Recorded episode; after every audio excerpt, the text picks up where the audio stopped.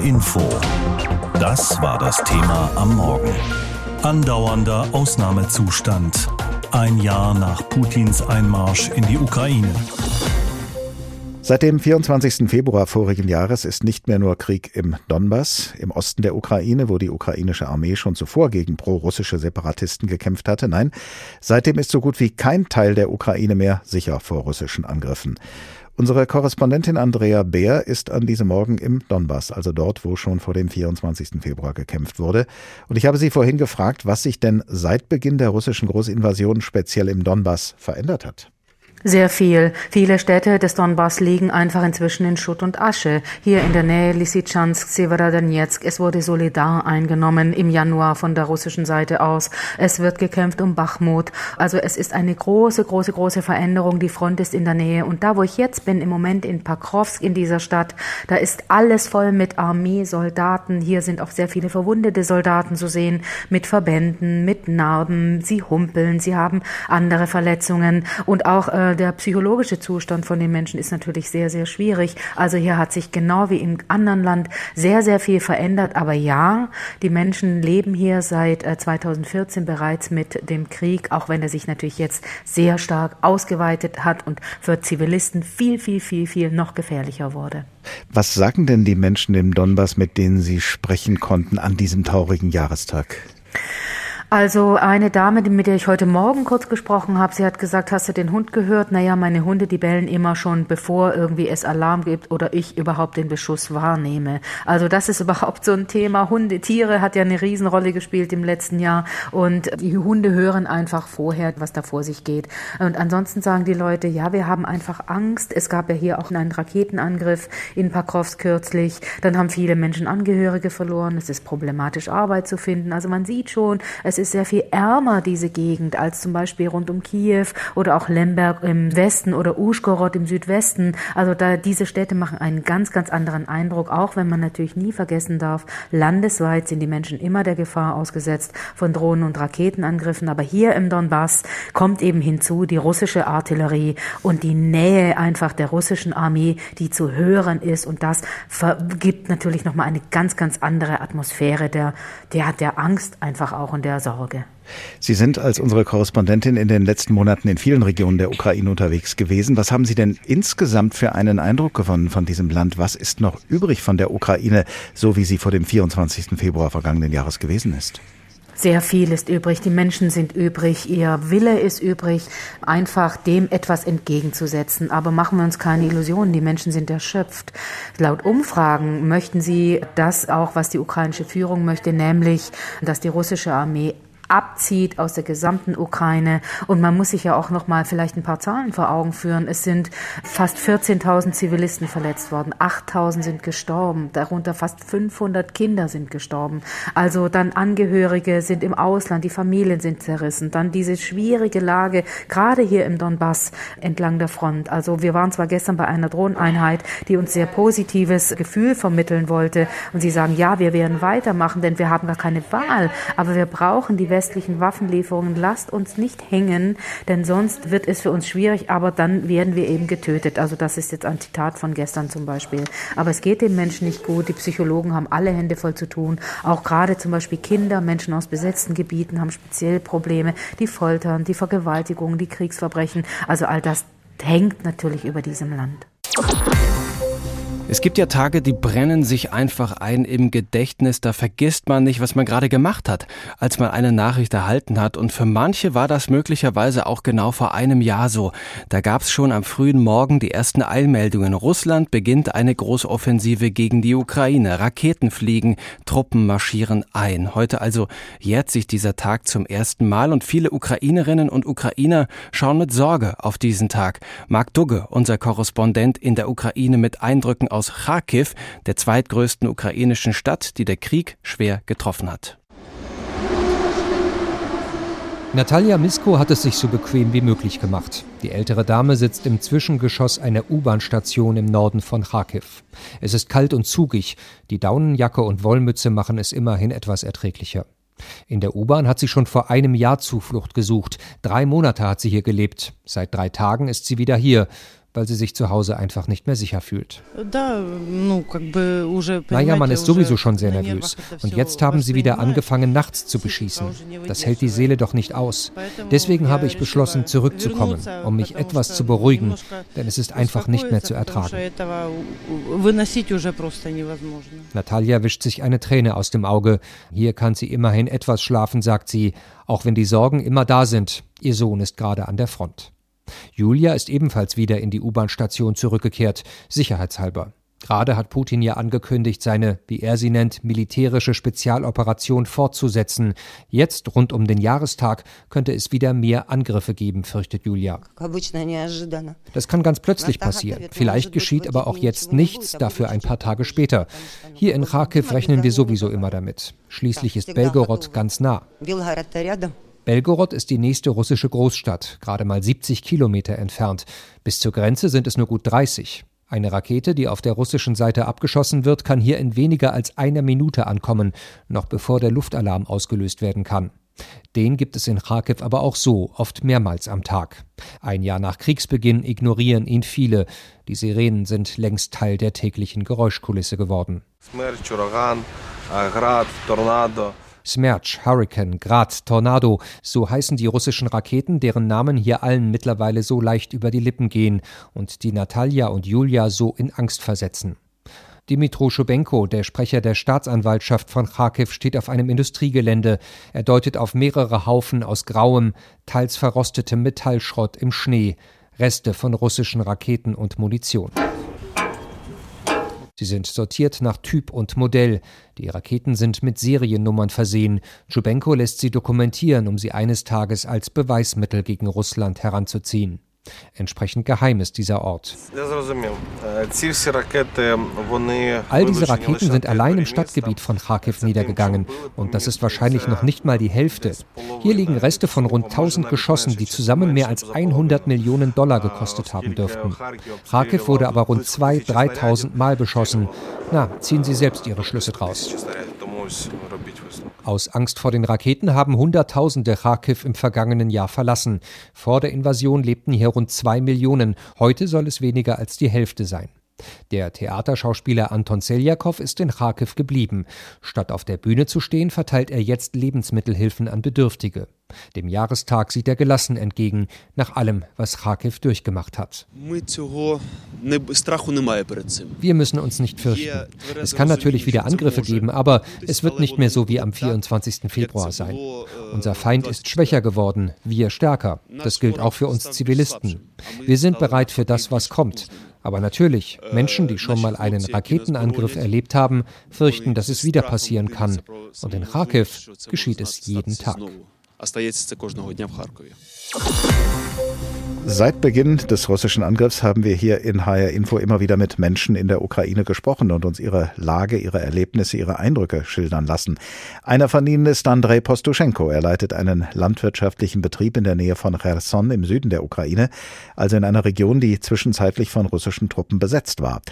Seine Familie ist in Sicherheit. Sie lebt inzwischen in Deutschland, genauer gesagt bei uns in Hessen. Und dort ist Andrei Prostoschenko im Moment auch zu Besuch. Aber in den nächsten Tagen will er wieder zu seinem Betrieb in die Ukraine fahren. Vor der Sendung habe ich mit ihm gesprochen und ich habe ihn gefragt, wie sich sein Leben in den vergangenen zwölf Monaten verändert hat. Ja, mein Leben sieht jetzt total anders aus. Also ich habe versucht, immer mein Leben nach Plan zu, zu, zu organisieren, war alles planmäßig und zurzeit ist es ja alles sehr spontan. Also jeder Tag ist ein bisschen anders und man weiß ja nicht, was morgen passiert. Das gilt ja sowohl für, für mich persönlich als auch, schätze ich mal, für die meisten Ukrainer, die zurzeit in der Ukraine geblieben sind. Oder die vor allem irgendwo in der Nähe vom Kriegsgebiet leben. Weil da ändert sich die Situation täglich und leider normalerweise auch negativ. Gibt es so etwas wie Alltag bei Ihnen in Ihrem Leben, kann man das so sagen, oder ist jeder Tag dann wirklich wieder ganz unberechenbar? Also Alltag gibt es zurzeit nicht. Also zum Beispiel, wir haben immer wieder bis jetzt Glück gehabt mit unserem Betrieb, aber gestern innerhalb von zehn Minuten haben wir 28 unsere Tiere verloren, weil zwei Raketen auf dem Stallgelände landeten. Das Leben dort ist einfach so. Viele, die das jetzt hören, was Sie gerade gesagt haben, werden sich wahrscheinlich wundern, den Kopf darüber schütteln, dass Sie angesichts solcher Gefahren dann tatsächlich immer wieder zu Ihrem Betrieb hinfahren. Warum setzen Sie sich dieser Gefahr aus? Ich kann nicht anders. Die Leute, die da geblieben sind, die haben jetzt praktisch fast das ganze Jahr den Betrieb weiter, weitergearbeitet. Und die brauchen auch meine Unterstützung. Und die, wenn ich da ankomme, sehen sie natürlich, dass es auch für mich wert ist und dass die verstehen auch dann, äh, warum sie das auch machen, weil es geht jetzt nicht nur um das Geld, ich meine jetzt um, um das Gehalt, sondern es geht ja auch äh, um was anderes. Äh, mit dem Betrieb äh, bin ich sehr eng verbunden. Ich bin ja schon 15 äh, Jahre dort und deswegen kann ich auch nicht anders. Kann denn der Betrieb überhaupt arbeiten unter den Bedingungen eines Krieges, der ja immer wieder nahe kommt, auch wenn die russischen Truppen ja aus der Region abgezogen sind? Sie haben das ja eben geschildert. Kann da ein Betrieb, ein landwirtschaftlicher Betrieb arbeiten? Ja, wir können arbeiten, aber das ist nicht natürlich keine normale Arbeit. Also wir müssen jetzt rausfahren und unsere Felder düngen. Wir müssen jetzt bald schon was äh, bestellen, also die Felder bestellen, aber es ist schwer zu planen. Ich muss auch die Leute zur Arbeit hinschicken und äh, man riskiert ja wahnsinnig. Aber anders geht es nicht. Wenn man einen Milchviehstall hat, muss man ja die Tiere mit Futter versorgen und man muss ja täglich dann zur Arbeit gehen, ob das nun friedlich ist oder, oder anders aussieht. Es ist ja überhaupt viel zerstört worden in diesen letzten zwölf Monaten in der Ukraine. Schulen, Krankenhäuser, Wohngebiete. Es gibt viele Tote zu beklagen. Die Ukraine ist sicher ein ganz anderes Land als vor dem äh, Beginn des russischen Angriffs. Welche Zukunft sehen Sie für Ihr Land? Also ich bleibe optimistisch. Anders kann man, kann man nicht, nicht sein. Äh, ich hoffe ja sehr, dass, dass dieser Krieg auch äh, was Positives am Ende bringen kann. Wir müssen jetzt unser Land nach dem Ende des Krieges neu aufbauen. Und das, das wird, das war ein schönes Land und das wird ja noch viel schöner aussehen. Natürlich werden es Jahre vergehen, bis man das alles wieder äh, neu aufbaut. Aber ich hoffe, dass meine Kinder äh, in einem besseren Land leben werden und dass meine Kinder auch vor allem in der Ukraine wieder leben werden und in, studieren werden ich freue mich sehr, dass meine Familie hier in Deutschland in der Sicherheit ist und dass ich sie immer wieder besuchen kann, ist auch ein, ein großes Glück für mich. Das Leben geht weiter, genauso wie der Krieg. Sie haben gesagt, Sie sind optimistisch. Worauf gründet sich dieser Optimismus? Welche Optimismus, welche Vorstellungen haben Sie davon, wie dieser Krieg mal zu Ende gehen könnte, wie man ihn zu Ende bringen könnte? Also in so einer Situation muss man optimistisch bleiben, weil sonst äh, macht es keinen Sinn, dann zu kämpfen, würde ich sagen. Und äh, mein Optimismus basiert ja mehr auf äh, meinen Gefühlen und ich spreche ja sehr viel mit Militärleuten in der Ukraine. Und ich, wenn ich diese Leute frage oder wenn wir was besprechen, sehe ich ja auch, wie, wie tief sie daran glauben, dass wir gewinnen. Und wie viel diese Leute auch für, für, den, für diesen Sieg auch machen. Deswegen äh, bin ich auch der Meinung, dass wir keinen anderen Weg haben. Wir müssen einfach gewinnen und wir müssen unser Leben wieder auf unseren eigenen Territorien weiterführen. Immer wieder haben wir in diesen zwölf Monaten hier in HR Info mit Menschen gesprochen, die in der Ukraine leben. Und sie haben uns berichtet von dem, was um sie herum geschieht, von ihrem Alltag, von der Gefahr, in der sie sich befinden und wie sie versuchen, dieser Gefahr zu begegnen, mit ihr umzugehen.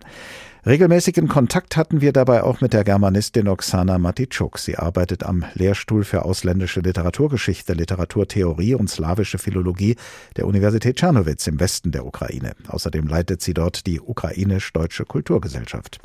Gestern am Vorabend des heutigen Jahrestages habe ich mit ihr gesprochen und ich habe sie gefragt, wie sich ihr Leben seit dem 24. Februar vor einem Jahr verändert hat.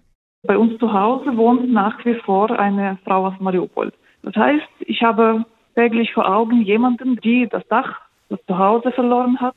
Und ich muss nicht abstrakt, sondern wirklich täglich an, daran denken, dass es Millionen auf der ganzen Welt verstreut sind. Millionen Ukrainerinnen und Ukrainer, die, ja, die zu den Flüchtlingen geworden sind.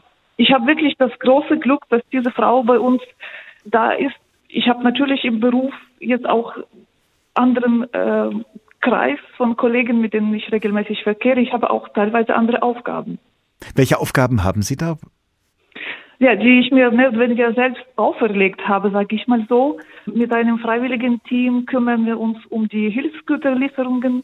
Ich arbeite teilweise auch direkt mit Geflüchteten. Ich kenne inzwischen viele Menschen aus anderen Regionen, die in Tschernowitz äh, gestrandet sind, sage ich mal so, oder vielleicht auch dauerhaft bleiben. Ja, das sind sehr, sehr unterschiedliche Erfahrungen, menschliche Erfahrungen, fachliche Erfahrungen. Der Ort, wo ich am häufigsten bin, außerhalb meines Büros, ist unser Universitätslager. Ich hatte bis zum 24. Februar 2022 keine Ahnung, dass wir ein Lager haben. Aber da sind unsere Hilfsgüter und da habe ich oft zu tun. Die Menschen, denen Sie da helfen, sind Menschen, die innerhalb der Ukraine auf der Flucht sind und die dementsprechend innerhalb der Ukraine untergebracht und versorgt werden müssen. Das erfordert ja eine große Hilfsbereitschaft überhaupt im ganzen Land. Wie groß ist denn insgesamt der Zusammenhalt und die Solidarität in der Ukraine? Wie nehmen Sie das wahr? Ich sage mal so, ich möchte nicht äh, idealisieren. Ähm, ich glaube, äh, dieser Zustand, in dem wir uns befinden seit einem Jahr, ist ja ein Marathon und einige sind schon auf der Strecke geblieben. Aber ich glaube, es gibt dennoch sehr, sehr viele Menschen wie, wie, ja, wie mich, wie meine Kollegen, wie selbst, Geflüchtete selbst, für die der Zusammenhalt, das Engagement einfach aus dem täglichen Leben nicht mehr wegzudenken sind. Ich kenne aber auch Menschen, die, ja, die, die leider sagen, äh, kann ich nicht mehr. Und das ist aber auch normal. Gleich zu Beginn des russischen Angriffs, so haben wir das immer wieder gehört, war die Bevölkerung der Ukraine fest entschlossen und unermüdlich, den russischen Truppen alles entgegenzusetzen, was möglich ist. Sie haben gerade von einem Marathon gesprochen, ähm, bei dessen Länge man ja dann irgendwann auch ermüden könnte. Ist die Verteidigungsbereitschaft, die Entschlossenheit, die es da am Anfang gegeben hat, immer noch ungebrochen? Ich sage Ihnen so, ich höre von unseren Kollegen, wir haben inzwischen viele Kollegen von der Universität, wir haben auch Studierende, es sind knapp 100, dass sie sich keinesfalls vorstellen können, aufzugeben. Ich glaube, die Kampfbereitschaft ist dadurch größer geworden, dass die Waffen geliefert worden sind. Aber ich sage Ihnen, bei den Soldatinnen und Soldaten an der Front ist die Kampfbereitschaft ungebrochen. Das kann ich Ihnen absolut versichern. Sie selbst sind ja ab und an bei Veranstaltungen hier bei uns in Deutschland, wie auch jetzt gerade. Kommt Ihnen da manchmal der Gedanke, einfach hier zu bleiben, um auf diese Weise dem Krieg zu entkommen? Ich habe Geda diesen Gedanken niemals gehabt. Ich war am Anfang äh, kurz unentschlossen, wie sich das Ganze entwickelt, vor allem weil ich eine alte Mutter hab, habe, die nicht mobil ist. Wenn ich in Deutschland bin auf Veranstaltungen, habe ich eher das Gefühl, dass ich äh, die Zeit verschwende, weil ich nicht äh, aktiv bin. Ich weiß, warum es wichtig ist, dass wir darüber berichten, was in der Ukraine passiert, äh, auch über die Literaturwissenschaft oder wie jetzt über die Kulturwissenschaft, über die, die Linguistik. Aber dennoch fühlt sich für mich so ein bisschen an wie, ja, wie eine Zeitverschwendung. Wie sehen Sie denn heute, ein Jahr nach Kriegsbeginn und ohne dass man überhaupt sagen könnte, wie lange dieser Krieg noch dauern wird, wie sehen Sie die Zukunft für Ihre Heimat, die Ukraine? Ich möchte keine Prognosen machen, ich bin keine Kriegsexpertin. Ich möchte sehr darauf vertrauen, was unsere Militärexperten sagen, dass es durchaus möglich ist, dass der Krieg bis Ende 23 beendet ist. Und ich verstehe, dass wir dann mehr oder weniger natürlich ein Trümmerfeld haben im, ja, im, im Fünftel des, des Landes. Und ich weiß wirklich nicht, wo man dann ansetzt. Wir haben Millionen von traumatisierten Menschen, wir haben vollkommen zerstörte Orte. Also das sind Schäden, die, die immens sind. Und dennoch denke ich, die Menschheit hat schon mehrere Kriege erlebt, hat wieder aufgebaut anscheinend ist für uns jetzt dieser einzige Weg, der Weg des Aufbaus, der Kräftemobilisierung nach dem Krieg. Das werden wir sehen. Ich bin auf jeden Fall dazu bereit. Vor einigen Stunden hat die UNO-Vollversammlung in New York getagt und mit großer Mehrheit eine Resolution zum Ukraine-Krieg verabschiedet. Wie groß die Mehrheit für diese Resolution sein würde, war allerdings bis zum Schluss unklar.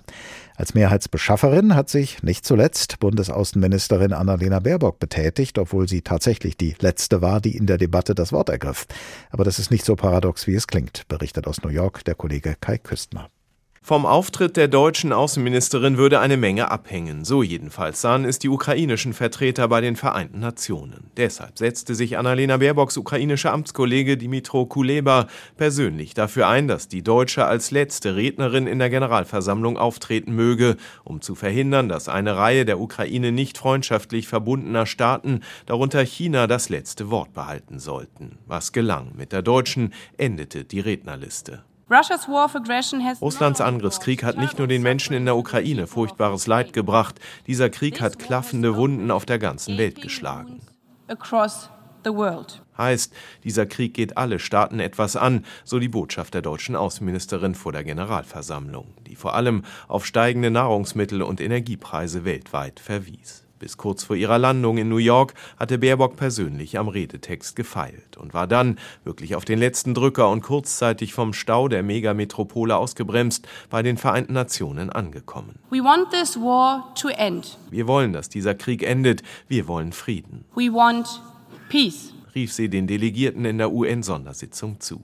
Mit 141 Stimmen gelang es nun also, genauso viele Staaten hinter der Resolution zu versammeln wie schon vor einem Jahr kurz nach dem russischen Einmarsch. Ausgerechnet Mali wechselte ins Lager der Gegenstimmen. Jenes Land also, in dem über 1000 Bundeswehrsoldaten für Sicherheit sorgen, aber eben auch russische Söldner aktiv sind. Das sorgt zwar für Stirnrunzeln, doch angesichts der nicht abgeschmolzenen Ja-Stimmenanzahl dürfte das für die deutsche Außenministerin zu verschmerzen gewesen sein. Dieses Ergebnis zeigt, Russland ist mit seinem Kriegskurs genauso isoliert wie vor einem Jahr, stellte Baerbock nach der Abstimmung fest. Das gegenteilige Signal wäre verheerend verheerend gewesen. Käme in Moskau die Botschaft an, dass der Rückhalt für den Ukraine-Kurs Europas und der USA bröckelt, hätte das Russlands Präsident Putin als Aufforderung zum Weiter so auffassen können. Er hätte sich bestätigt fühlen können, dass er nur beharrlich sein und diesen Krieg lange genug durchhalten muss, während sich der internationale Druck von Tag zu Tag abschwächt. Die Waffenlieferungen an die Ukraine, verbunden mit dem Signal, dass diese nicht versiegen werden, sind das wohl wichtigste Druckmittel, um Russlands Präsident Putin eines Tages an den Verhandlungstisch zu zwingen. Die internationale Isolation ist ein zweites. Uh, Dieses Ergebnis widerlegt das Argument, der globale Süden würde nicht auf der Seite der Ukraine stehen. Bemerkte anschließend der ukrainische Außenminister Kuleba. Russlands enger Verbündeter China übrigens stimmte nicht dagegen, sondern enthielt sich, was ein Zeichen sein könnte, meinte, dass es mit seinem angekündigten Friedensplan ernst genommen werden will. Scharfe Kritik am Westen übte der chinesische Vertreter dennoch.